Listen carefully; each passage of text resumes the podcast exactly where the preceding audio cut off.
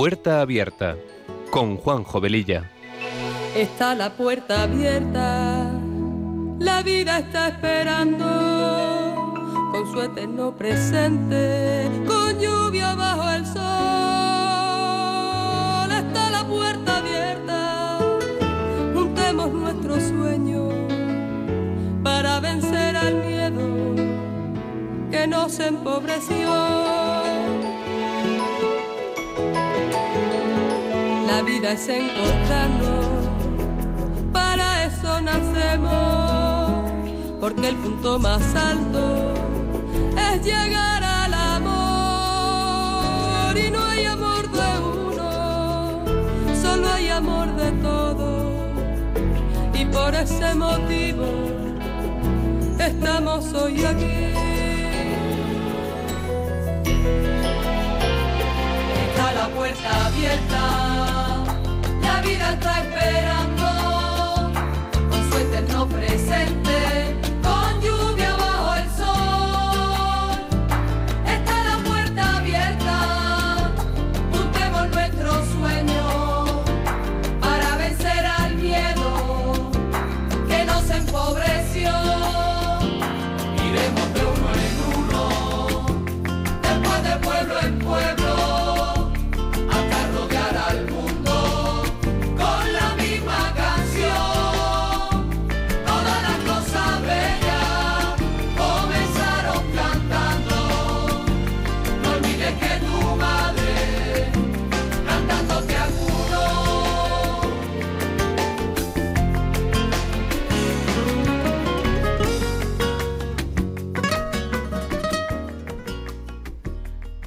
queridos amigos de Radio María, muy muy buenas tardes y feliz año nuevo a todos.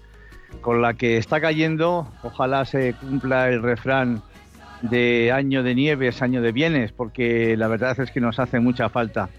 Vamos, vamos a pedírselo al Señor desde este espacio. El programa lo estoy haciendo desde mi casa con un espectáculo precioso, nevando a tope, los árboles cargaditos de nieve, hay que tener mucho cuidado, mucha precaución, porque la nieve es muy bonita, pero, pero para, ir, eh, para ir caminando y con prudencia. Y el coche, por supuesto, cuanto menos lo podamos coger, pues mucho mejor. Pues bien, comenzamos este programa de Puerta Abierta que se emite los sábados de 3 a 4 de la tarde con una frecuencia quincenal. Con estos buenos deseos nos ponemos en manos de nuestra Madre María y del Espíritu Santo para que a través de esta emisora podamos llegar a muchas personas nuestra sintonía dice mucho de lo que este programa pretende ser, un espacio que sea una puerta abierta a temas actuales y acompañado de buena música, porque las canciones ponen palabras a aquello que sentimos y que no podemos o no sabemos expresar. En el último cuarto de hora abriremos nuestras líneas para hablar con vosotros y como dice nuestra sintonía, está la puerta abierta a la vida. La vida siempre nos está esperando porque no podemos tener cielo e infierno a la vez. Cada día es nuestra elección. Y sin más preámbulos, empezamos.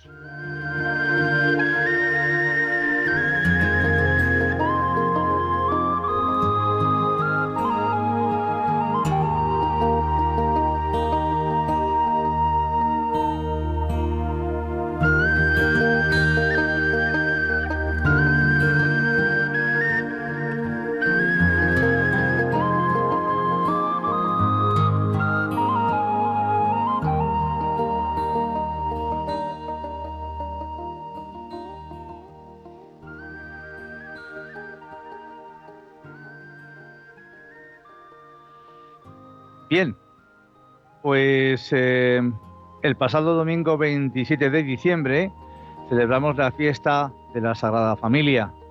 La primera lectura era del libro del eclesiástico.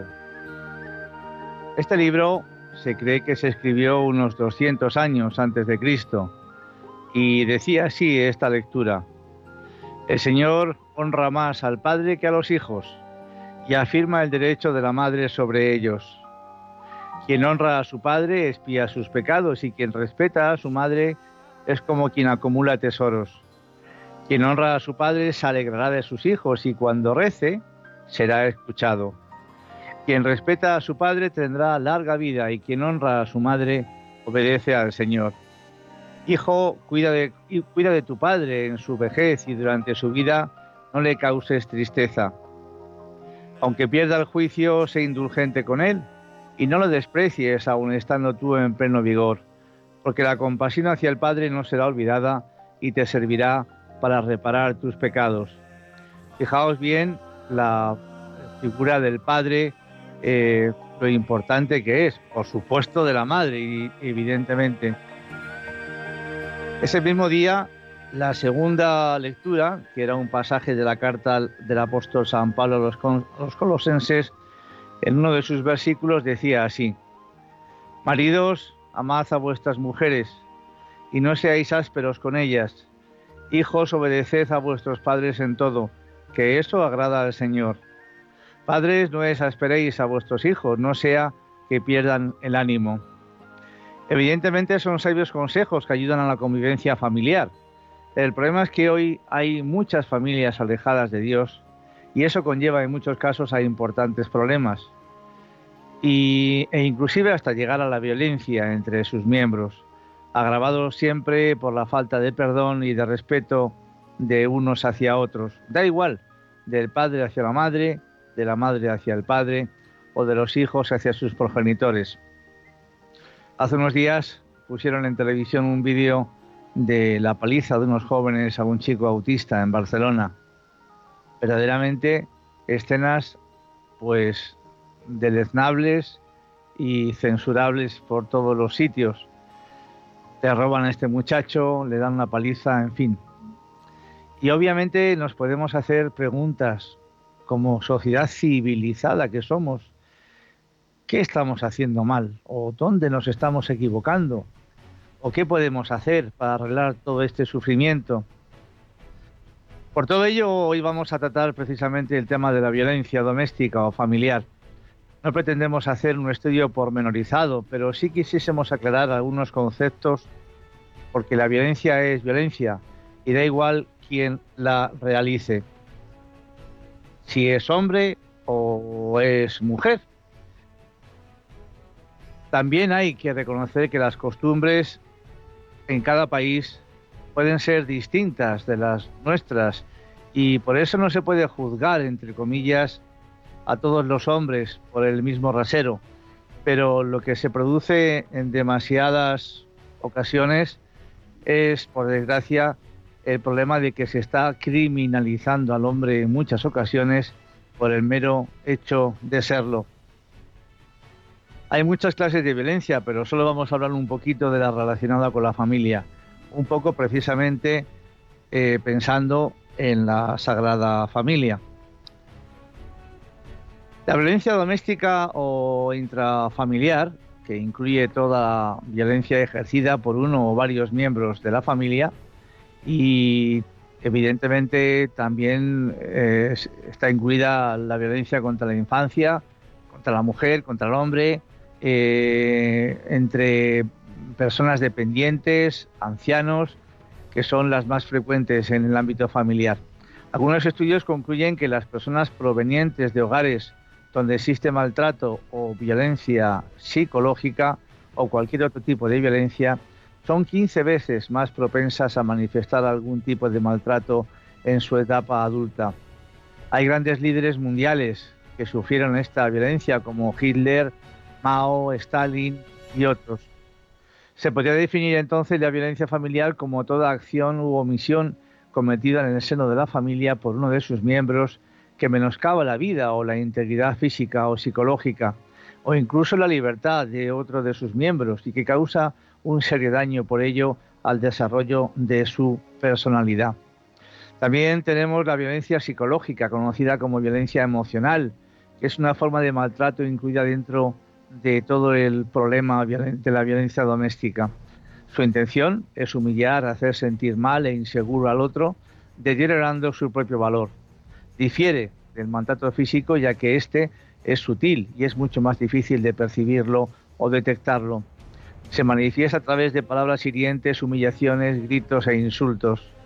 Ese trastorno que puede tener su inicio en la etapa infantil de las personas provocada por la falta de atención de los padres hacia los hijos y también, y también hacia los abuelos. Sobre este tema tenemos el síndrome de la abuela esclava, como otra forma de maltrato frecuente en el siglo XXI, descrito sobre todo en países hispanoamericanos, que afecta a mujeres adultas con gran carga familiar, voluntariamente aceptada durante muchos años, pero que al avanzar la edad se torna excesiva. Si la mujer no expresa claramente su agotamiento o lo oculta, y si sus hijos no lo aprecian y le ponen remedio, la sobrecarga inadecuada provoca o agrava diversas enfermedades comunes. Ocasionalmente eh, puede hasta provocar suicidios activos o pasivos.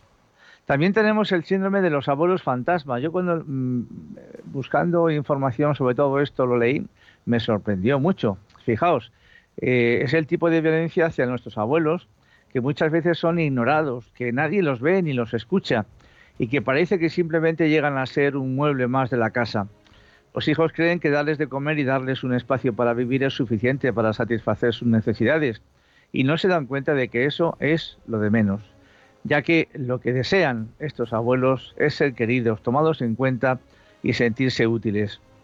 Esta violencia contra las personas de la tercera edad trae como consecuencia la depresión, que puede llegar inclusive también al suicidio y acarrear también múltiples enfermedades. Los niños que están presentes en estos episodios de violencia doméstica pueden sufrir problemas emocionales y de comportamiento como depresión, ansiedad, traumas, problemas de comportamiento, etc. Los investigadores indican que la violencia en la familia a los niños les afecta principalmente en tres maneras. Eh, la primera es la salud, después la educación y el uso posterior de su propia violencia a lo largo de su propia vida. Ante esta grave situación que a los niños se les presenta ante la avalancha de separaciones matrimoniales que estamos viviendo, nos podemos preguntar, pues, pues un poco lo de antes, ¿qué clase de sociedad estamos creando? ¿Qué será de estos niños cuando sean jóvenes, cuando sean mayores? Veremos cosas como lo que acabo de comentar hace un ratito, sucedido en Barcelona, esa paliza a un joven autista, u otras cosas inclusive peores. Como en la violencia doméstica contra las mujeres, eh, también los hombres pueden eh, constituir pues, un verdadero delito, un verdadero crimen, mientras que las mujeres que experimentan este tipo de violencia son abiertamente alentadas a reportar a las autoridades se ha argumentado que los varones que experimentan este problema a menudo encuentran presiones contrarias a su denuncia y que aquellos que lo hacen se enfrentan al, estigma social en cuanto a la percepción de falta de umbría y otras cuestiones que designan su masculinidad. Por eso los varones víctimas de violencia no denuncian por temor a las burlas y al propio rechazo de familiares y amigos. En el seno de la educación familiar se comprueba también que la orfandad, por la ausencia de padres o la violencia contra los hijos, genera a la larga efectos insatisfactorios. Eh, sabemos de grandes genocidas de la historia que han tenido casi siempre eh, en su ambiente familiar padres abusadores, alcohólicos y muy violentos, como el caso de Mao Zedong, Stalin, Hitler, etc. Y además pequeña escala numerosos asesinos en serie o delincuentes de menor fuste. Por eso los dictadores no nacen con bigote y con un fusil bajo el brazo, como el caso, por ejemplo, de Stalin. Hombres con terribles problemas en su infancia que al final provocan en su paso a, a tener años pues una situación muy difícil y muy preocupante de cara a los demás. Es como si en el fondo quisiesen descargar toda esa violencia que han recibido en su infancia, en su pubertad, en su juventud, quisieran descargarla en los demás. Bien, pues ahora vamos a hablar de una mujer de nuestro tiempo. Se llama Bettina Di Fiore. Eh, es una mujer que al ver su testimonio la verdad es que me encantó porque ya veréis que su infancia, como acabamos de ver con estos personajes históricos que acabamos de comentar, pues también estuvo eh, llena de, problemas. Pero a pesar de su pasado, llegó a la conclusión de que Dios no abandona nunca y aparece en tu vida de formas inesperadas, comenta. Pero para llegar a esta conclusión tuvo que pasar un calvario. Llegó a ser prostituta de lujo y evidentemente vivía sin Dios y la guerra entre sus padres marcó su vida. En octubre de 2018, el periodista católico americano Patrick Madrid la hizo una entrevista en su programa Relevant Radio para hablar del suicidio. Bettina Di Fiore, una mujer joven que lo había intentado en dos ocasiones, había intentado suicidarse en dos ocasiones, ahora recomendaba a los oyentes como argumentos disuasorios como la oración o acudir a aquellas personas que sentirían de verdad si esa decisión se llevase a cabo. Bettina vive en San Francisco, en Estados Unidos, y se licenció en filología inglesa en 2008 tuvo dos abortos a los que se sometió cuando tenía 16 y 20 años. Confiesa desolada que tengo dos hijos, pero están muertos. Nunca tuve oportunidad de cogerles de la mano, ni siquiera llegaron a respirar porque los aborté. Y son los dos mayores errores de mi vida. Cada día desde su muerte he sentido los dos agujeros en mi vida donde deberían estar mi hijo y mi hija. No permitáis que nadie os diga que vuestra vida será más completa tras un aborto, porque es mentira. Durante, durante el resto de vuestra vida sentiréis que algo se os ha perdido. Una historia que gira en torno a la figura del padre en general. Vamos a hacer un resumen de la entrevista que empieza así. En algunos de mis mejores recuerdos de infancia estoy sentado en la parte de atrás del coche de mi padre, escuchando la música que a él le gustaba él solía venir a recogerme a la guardería a última hora de la tarde y yo cerraba mis ojos y me sumergía en la canción que sonara en ese momento. Tal vez Dear Prudence de los Beatles o Talk the Long Night de Billy Joel o Don't Let It Bring You Down de Neil Young. En el estado de ensoñación y con los ojos medio cerrados, levantaba la mirada y veía a mi padre sonriéndome con complicidad a través del espejo retrovisor. Bien, pues en honor a esta mujer, vamos a escuchar una de esas canciones, la de los Beatles. Eh, no son muy conocidas, pero me ha parecido eh, bonito escucharlas porque además la letra, aunque es en inglés, tanto en, en la de los Beatles como la de Neil Young, que la escucharemos a continuación, veréis que la letra es muy bonita porque es un canto un poco pues eh, a la esperanza, al ánimo. En esta ocasión, eh, en esta ocasión, en la canción de los Beatles, habla de unos niños que están preguntando a su querida Prudence, supongo que será una amiga suya, ¿por qué no sale a jugar con ellos, con lo bonito que está el día? El campo está lleno de flores la luz del día es preciosa, etcétera. Vamos a escuchar, adelante.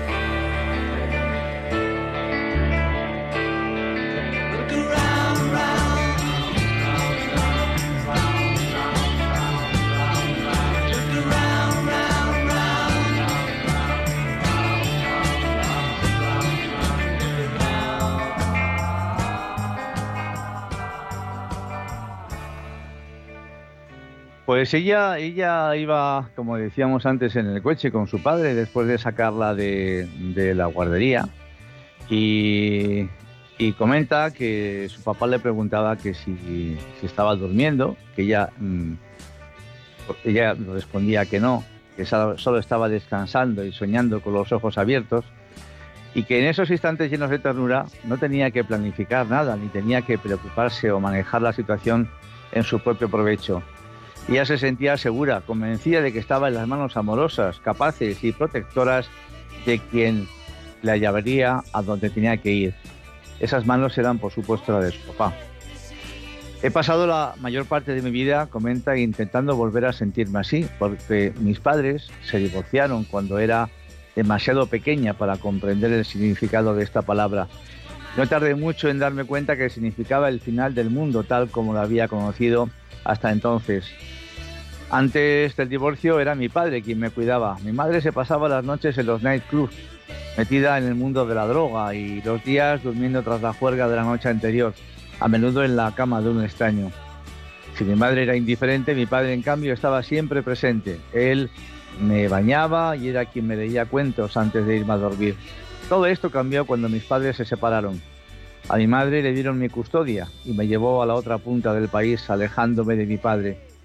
Mi vida empezó a ser un desastre. Mi madre mentía tan a menudo de manera tan flagrante y con tanta inventiva que a menudo se engañaba a sí misma.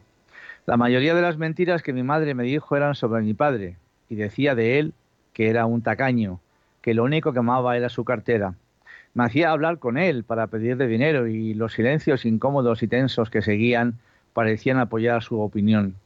El hecho de que la situación económica de mi padre mejorase y el hecho de que pasara mucho tiempo en el trabajo, incluso cuando yo le visitaba, parecía confirmar cuanto decía mi madre sobre su materialismo y su ineptitud como padre. Pero yo necesitaba desesperadamente creer en él, y no en lo que mi madre me decía, por lo que me propuse conseguir su afecto y que sintiera orgulloso, si sintiera orgulloso de mí. Me metí en la cabeza que el modo era impresionarlo, así que aprovechaba cualquier oportunidad para demostrarle que yo era especial. Conseguí grandes notas en el colegio, avanzar varios cursos a la vez, pero cuando se las enseñaba apenas levantaba la mirada del periódico que estaba leyendo. Era mi mayor logro, pero no apareció nada impresionante al respecto sobre él. No tuvo el más mínimo detalle de poder ver pues mis resultados. Empecé a creer que era verdad lo que decía mi madre de él, que era una persona fría, indiferente y a la que solo le interesaba el dinero. Empecé a creer que yo era una prioridad para él, que yo no era una prioridad para él. Empecé a creer que sencillamente no me quería, y en ese mismo periodo empecé a perder la fe en Dios. Yo crecí en una zona donde el cristianismo evangélico tiene un profundo arraigo social y siempre había dado por sentada la existencia de Dios, aunque mis padres no eran nada religiosos. Yo rezaba y rezaba con todo mi corazón, por favor, por favor, sálvame del infierno, querido Dios, ayúdame a buscar una salida. Los años pasaban y la vida con mi madre iba de mal en peor. La vida de mi madre era un auténtico desastre y los días pasaban y mis peticiones llenas de angustia a un Dios en el que creía, pero del que no sabía nada, crecían en intensidad y frecuencia. Nunca recibí respuesta. Con el tiempo empecé a sospechar que no había nadie al otro lado. Llegué a la adolescencia plenamente convencida de que ni mi Padre celestial ni mi Padre terrenal se preocupaban por mí lo más mínimo. Dejé de rezar y mi relación con mi padre se hundió. Cuando pude abandonar la casa de mi madre a los 14 años, me fui a vivir con mi abuela, no con mi padre. La ruptura llegó cuando yo tenía 21 años. Tras años de resentimiento oculto por mi parte, finalmente tuvimos una enorme discusión y fue la gota que colmó el vaso. Le ataqué verbalmente, él hizo lo mismo, ambos nos dijimos cosas que nunca deberíamos habernos dicho y por ello no volvimos a decirnos absolutamente nada en 15 años. Pasé enfadado en los últimos años de mi adolescencia y los primeros de mi juventud. Me pasaba el tiempo diciéndome y diciendo a los demás que no necesitaba a mis padres porque era claramente capaz de cuidar de mí misma. A menudo intentaba convencerme de que no existía ninguna razón lógica por la que tuviera que quererlos. Al mismo tiempo me sentía furiosa porque mis padres me habían abandonado, porque estaba segura de que mi vida como adulta no sería tan difícil y caótica si hubiera sido amada de niña. Estaba rabiosa contra las instituciones que deberían haber intervenido para sacarme del ambiente de violencia que vivía en casa de mi madre mucho antes de que yo consiguiera irme. Sentía que mi vida no hubiera sido tan horrible si no hubiera vivido ese infierno. Estaba enfadada con el universo y la vida misma por obligarme a existir, porque consideraba mi existencia como algo despreciable. La rabia que sentía contra mi padre acabé proyectándola a todos los hombres. Realmente creía que todos los problemas del mundo estaban causados por los errores y las tendencias que normalmente se atribuyen a los hombres. Las guerras, los genocidios y la violencia de todo tipo eran el resultado de demasiada testosterona.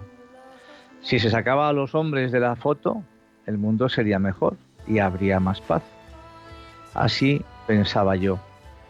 No solo estaba enfadada con mi patriarca personal y el patriarcado en general, también estaba enfadada con el patriarca celestial. Y llegué a despreciar la mera idea de Dios. Sentía que un ser así no podía existir y que si lo hacía no quería tener nada que ver con él. Cualquier deidad que permitía que los niños sufrieran como yo había sufrido no merecía mi alabanza. Poco a poco borré del guion de mi vida a mi padre, luego, luego los otros hombres y por último a Dios. Vamos a escuchar otra de las canciones que comentábamos antes, que le gustaba mucho a esta protagonista y a su papá. El autor manda un mensaje de aliento, diciendo que no hay que desanimarse ante tantas cosas malas que vemos a nuestro alrededor. Es una canción, como dijimos antes, de un cantante muy conocido, que es Neil Young. Adelante.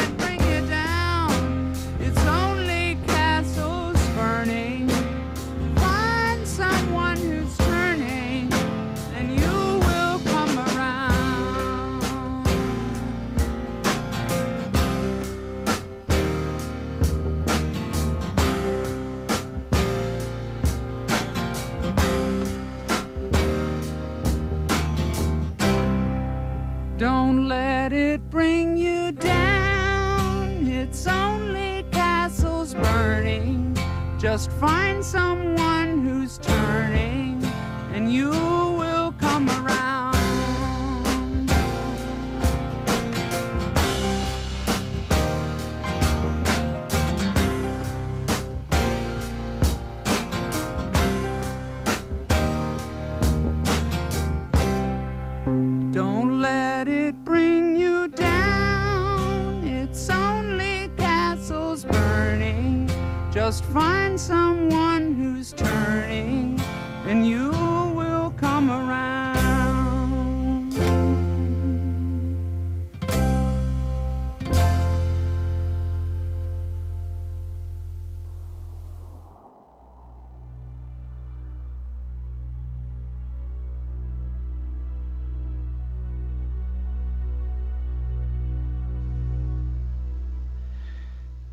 Bien, pues eh, sigue el testimonio de esta mujer, Bettina Fiore, y cuenta que cuando era una veinteañera se convirtió en una prostituta de lujo y que aquí empezó el proceso que, que la hizo madurar. Mis clientes eran hombres importantes que habían hecho fortuna y de vez en cuando hombres corrientes. Y todos estos hombres tenían una cosa en común. Eran aves heridas, solitarios, marginados, soportaban una pesada carga. Muchos de ellos buscaban algo más que el placer físico, algún tipo de conexión que tuviera sentido. A la mayoría le hubiera ido mejor con un terapeuta experto, pues este era el papel que muchos de ellos me atribuían. Por la razón que sea, eligieron tumbarse en mi sofá y no en el de un psiquiatra. Tal vez la ilusión del anonimato era el factor detonante, eran personas que sabían que en la calle nunca se cruzarían conmigo. Ese mundo tiene una especie de secreto de confesión. Se sobreentiende que lo que se dicen, lo que se dice a una prostituta entre ella y su cliente es confidencial. En consecuencia, mis clientes, sobre todo los que eran clientes habituales, me abrían su corazón y los veían como realmente son. Por lo general todos ellos vivían matrimonios tristes, fracasados y destrozados. Estos hombres querían comprar por horas y a un precio desorbitado una copia aproximada de la atención femenina tradicional que no tenían en sus casas. Si sus esposas decidían divorciarse, ellos normalmente lo perdían todo, casa, ahorros y sobre todo, y lo más doloroso para, para ellos, a sus hijos. Un, uno de sus clientes no había visto a su hijo en más de un año porque su exmujer había dejado de enviar al niño para las visitas y ni los tribunales ni la ley intervinieron al respecto. Otro, debido a la desmesurada parcialidad que tenía el tribunal en favor de las madres, no pudo obtener la custodia de su hija, que vivía con la madre mentalmente enferma, a pesar de que tenía amplia documentación sobre el comportamiento errático e irresponsable su ex, esposa. Estos hombres no eran los únicos. Conocí a muchos otros que vivían circunstancias similares. Siempre me había considerado una mujer progresista y feminista, pero tenía ante mí literalmente uno tras otro casos que desafiaban mi punto de vista. Estos hombres no eran tiranos crueles que despiadadamente sacaban partido de un sistema que les favorecía gracias a generaciones de dominación masculina. Tampoco eran competidores satisfechos, rivalizando con sus iguales del otro sexo en igualdad de condiciones. Eran prisioneros de guerra derrotados a quienes mujeres despiadadas les hacían pagar no solo sus crímenes, cualquiera que estos fueran, sino también los supuestos crímenes de sus antepasados masculinos mujeres que ya se estaban beneficiando del ilimitado e incondicional apoyo de las instituciones. A estos hombres se les había dicho docenas de veces, en docenas de modos distintos, que eran malos y que estaban equivocados por el mero y simple hecho de ser hombres. He visto, continúa diciendo, he visto realmente a muchos hombres, buenos hombres, aunque débiles en la carne, perseguidos y reducidos de manera injusta a una vida miserable. Entonces yo no podía dejar de mirar de frente ante tal evidencia. Tenía que reconsiderar mi posición y dado que me había equivocado sobre los hombres, tenía que aceptar la posibilidad de que estuviera equivocada sobre otras cosas. Cuando con casi 30 años volví a la universidad, descubrí que era así. Estaba en una facultad muy progresista, pero esto no detuvo a mi profesora de química, que dedicó una clase a desafiar el ateísmo de sus estudiantes. ¿Cuál era el punto esencial de su reflexión? Ella decía que no se consigue algo de la nada. no importa la reacción que tenga lugar. Tienes que poner algo para conseguir algo. Si esto es así, ¿de dónde surgió el algo que originó el universo? Ahora me suena sencillo y razonable, pero en aquel entonces hizo que mi mente diera vueltas como un torbellino. Desafiaba todo lo que había creído durante mi edad adulta, pero de nuevo no podía negar la evidencia que tenía ante mí. Ese día mi identidad pasó de atea a agnóstica. Al poco tiempo empecé mi búsqueda de ese algo que había generado el algo original. Estudié diversas religiones, pero me sentía insatisfecha y no sabía exactamente por qué, pero no acababa de convencerme. Me faltaba algo. Tardé unos ocho años en comprender qué era ese algo.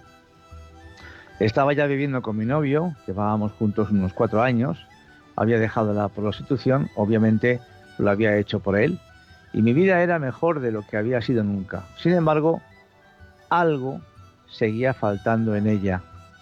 Un día me fijé que el coche que estaba aparcado delante de mí tenía una pegatina de una emisora de radio católica. Vaya, pensé, ¿de qué podrán hablar durante 24 horas al día? Empecé a ver esas pegatinas por todas partes. Parecía que de cada tres coches que veía, uno la tenía. Y poco a poco me fue invadiendo la curiosidad y decidí sintonizar la emisora.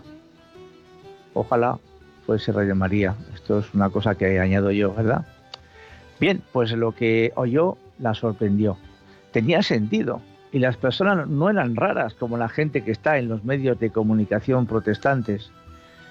Yo había crecido en la era de los predicadores evangelistas de la televisión y siempre había pensado que estas personas eran como mínimo un poco escalofriantes, pero las personas que hablaban en la radio católica parecían realmente normales y razonables.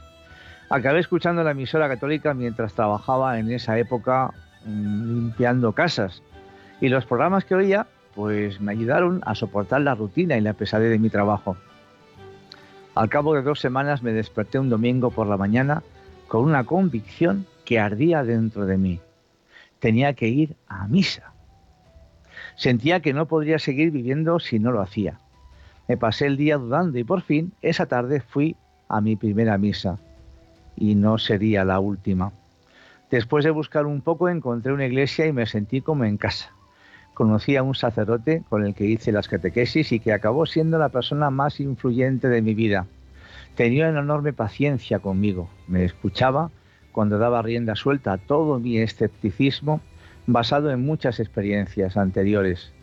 Entonces, de un modo claro y exhaustivo, utilizaba la ciencia, la filosofía, la historia, todo lo que considerara pertinente para demostrar la verdad de cualquier idea o doctrina que me obsesionara.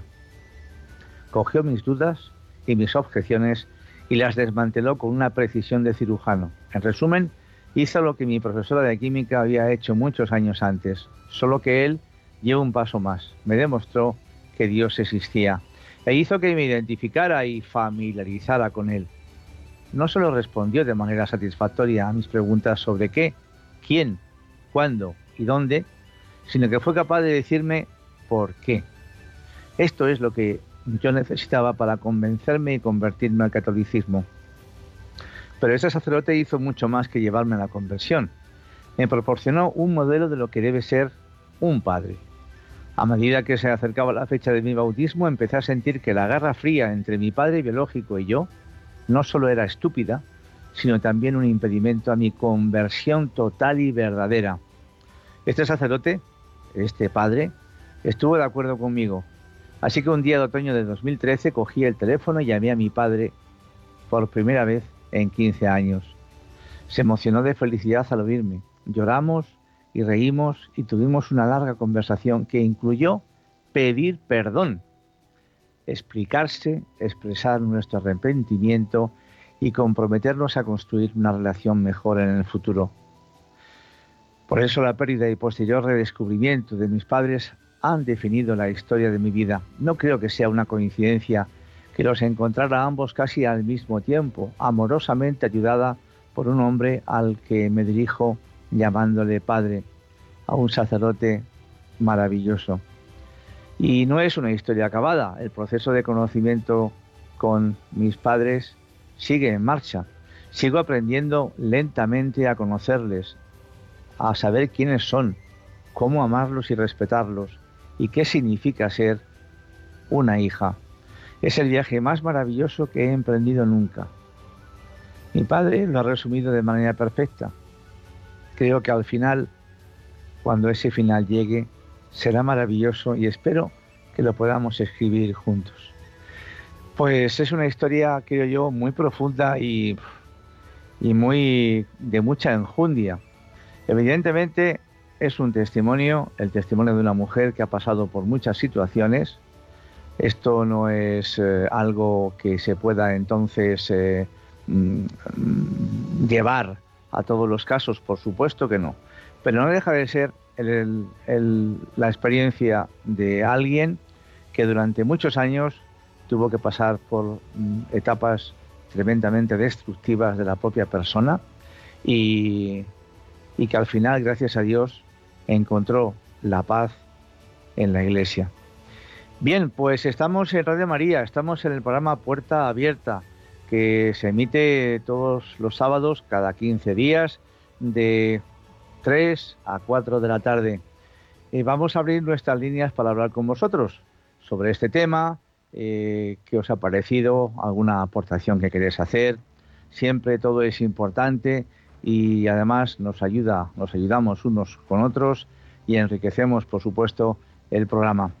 Eh, el teléfono 91 005 94 19 91 005 94 19. Pues aquí estamos, esperándoos. Adelante.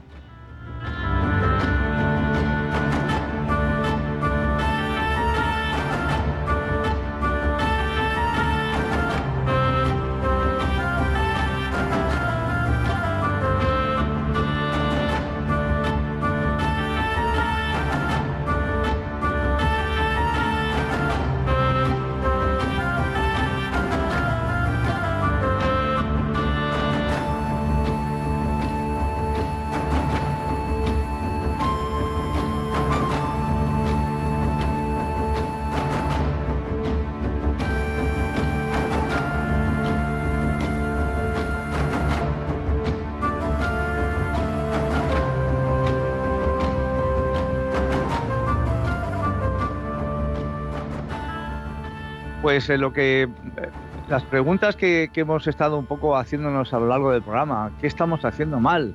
Eh, ¿En qué nos estamos equivocando? ¿Qué pasa con la, autoridad de los padres en las familias? todo esto, ¿qué podemos hacer para arreglar este sufrimiento? todo esto es lo que de alguna manera me gustaría compartir con vosotros. Bien, pues tenemos a Encarna de Almería. Buenas tardes, Encarna, adelante. Buenas tardes, Juanjo. ¿Cómo estás? Mire, pues bien, tirando de la vida como podemos. Y tú también estás bien. Cuando estás ahí, me imagino que estás también bien. Muchas gracias. Bueno, y me alegro. Pues mira, he escuchado el programa y yo me he basado en la, en la, en la chica esta prostituta, que no me acuerdo cómo se llama. Sí, Entonces, Fiore. Sí, porque me voy a el nombre, pues no. Entonces yo me he basado y he sacado mi conclusión.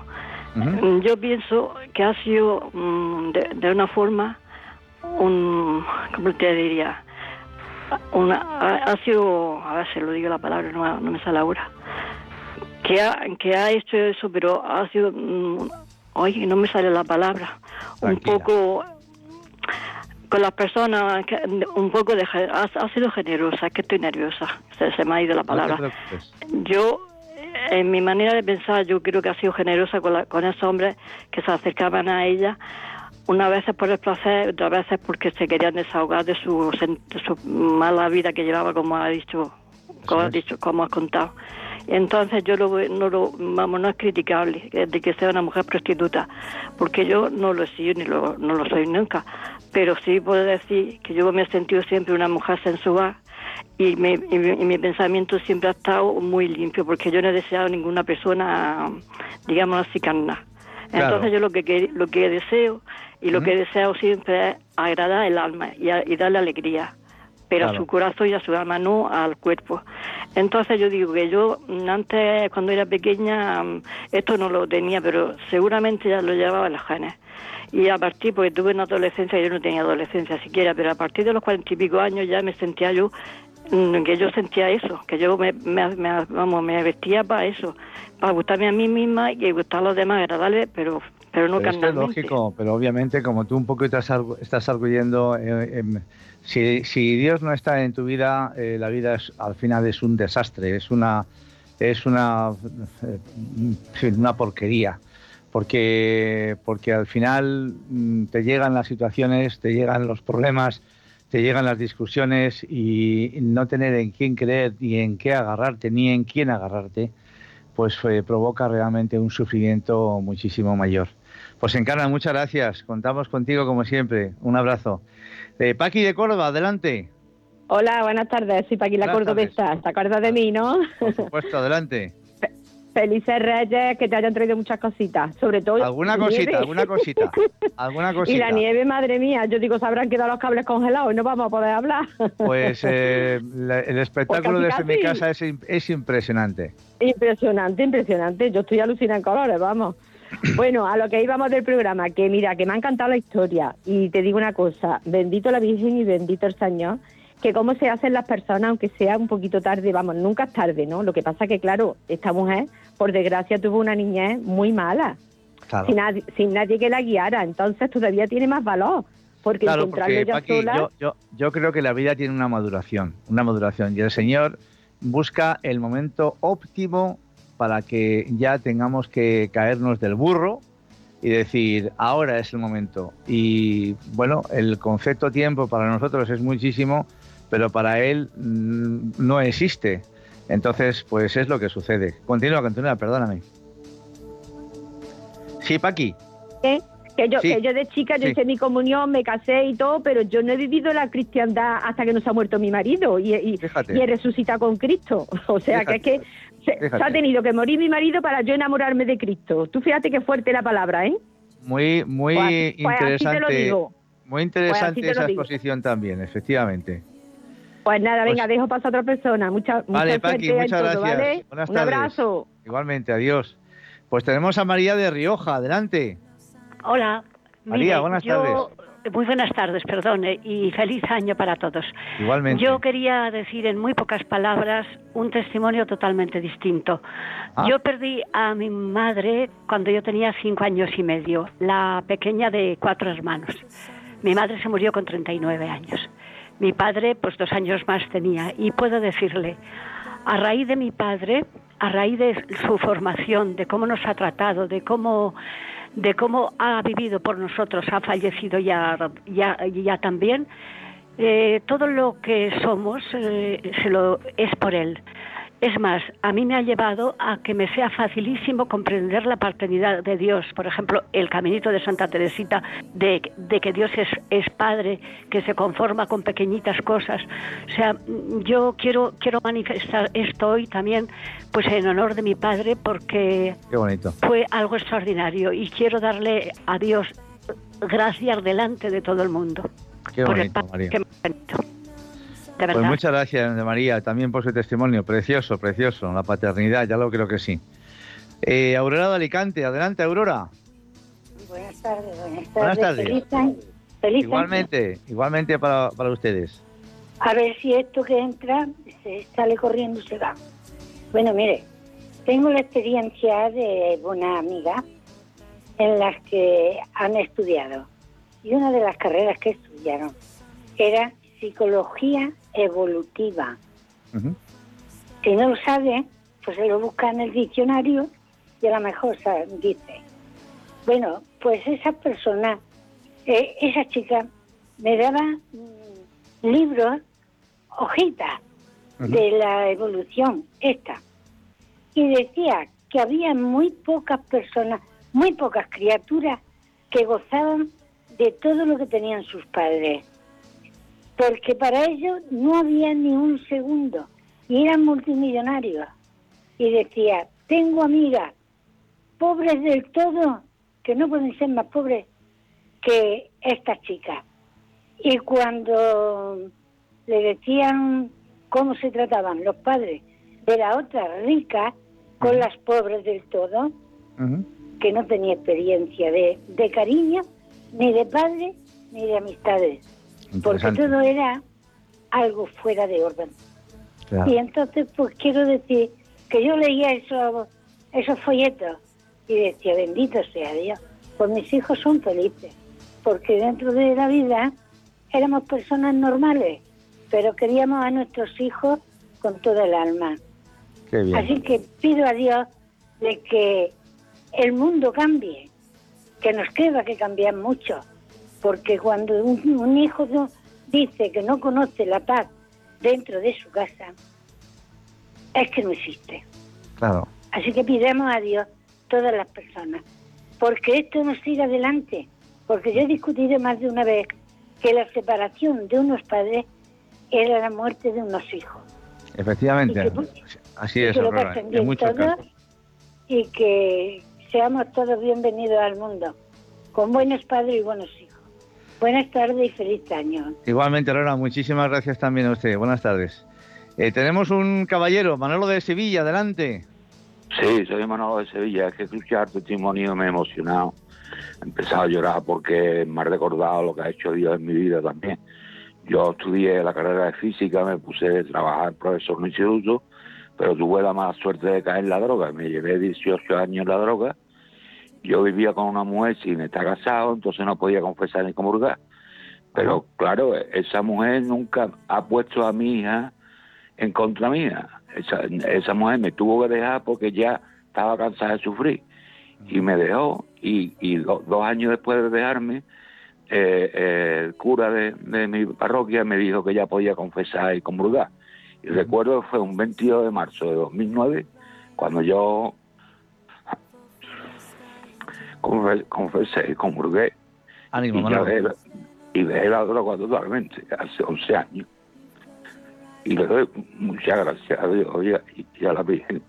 Qué bonito también, qué bonito ese reencuentro con el Señor. Si es que al final antes o después eh, acabamos encontrándonos con Él, porque el cristianismo precisamente es, eh, es una religión, bueno, pero realmente el cristianismo es un encuentro con una persona. ¿Y cuándo se produce ese encuentro?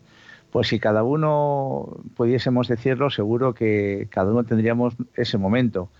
En el caso de Paqui de Córdoba, pues eh, cuando su marido murió, en el caso de Manolo, pues cuando, cuando su mujer ya le dejó y dos años después pudo confesar y comulgar.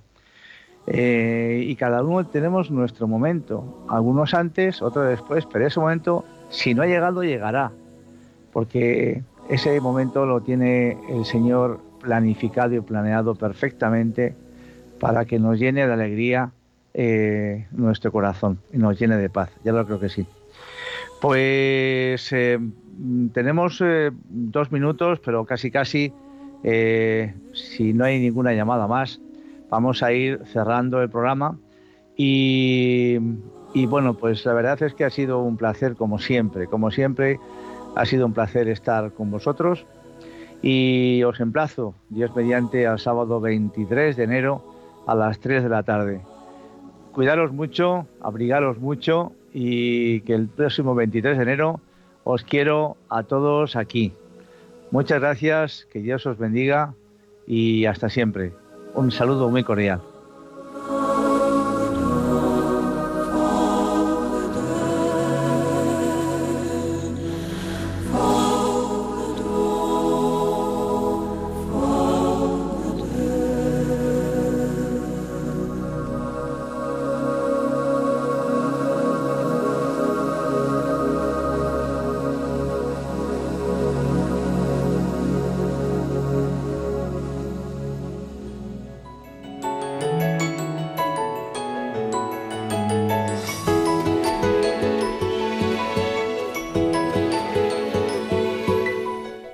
así termina Puerta Abierta, un programa dirigido por Juan Jovelilla. Está la puerta abierta, la vida está esperando, con su eterno presente, con lluvia bajo el sol. Está la puerta abierta, juntemos nuestros sueños para vencer al miedo que nos empobreció. Es encontrarnos, para eso nacemos, porque el punto más alto es llegar al amor. Y no hay amor de uno, solo hay amor de todos. Y por ese motivo estamos hoy aquí.